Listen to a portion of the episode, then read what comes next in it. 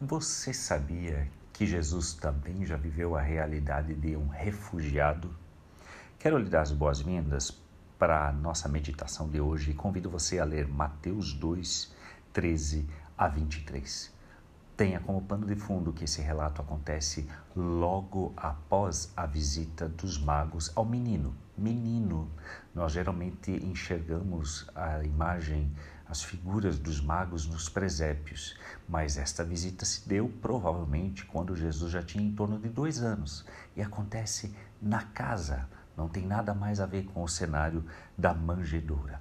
Pois bem, os magos trazem os seus ricos presentes você não imaginou que Maria iria usar aquilo para o enxoval ou que José deixaria aquilo para a herança de Jesus. Este dinheiro foi providência divina para o momento em que o Filho de Deus precisou, juntamente com seus pais terrenos, se refugiar no Egito. Isto fazia parte das promessas do Antigo Testamento de que do Egito ele seria chamado. E que interessante, não é verdade?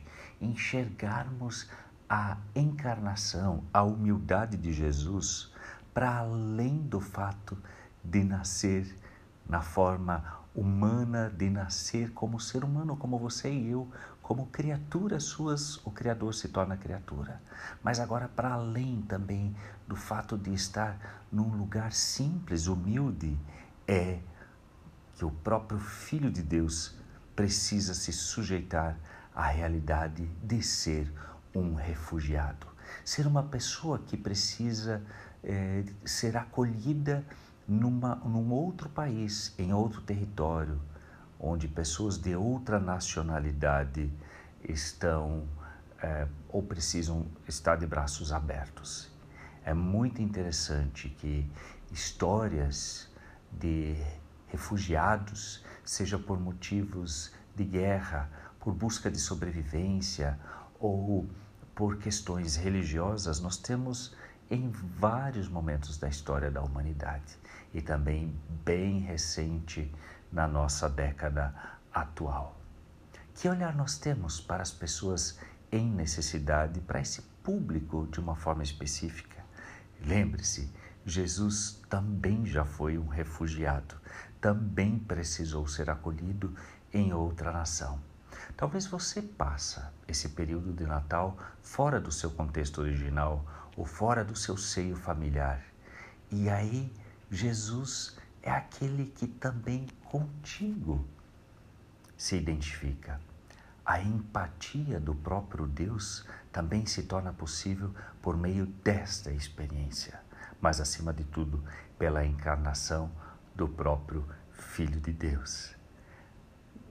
Em Sua majestade, em Sua glória, deixa tudo para encarnar nossa realidade, mas nos níveis mais profundos, agora como criança refugiada.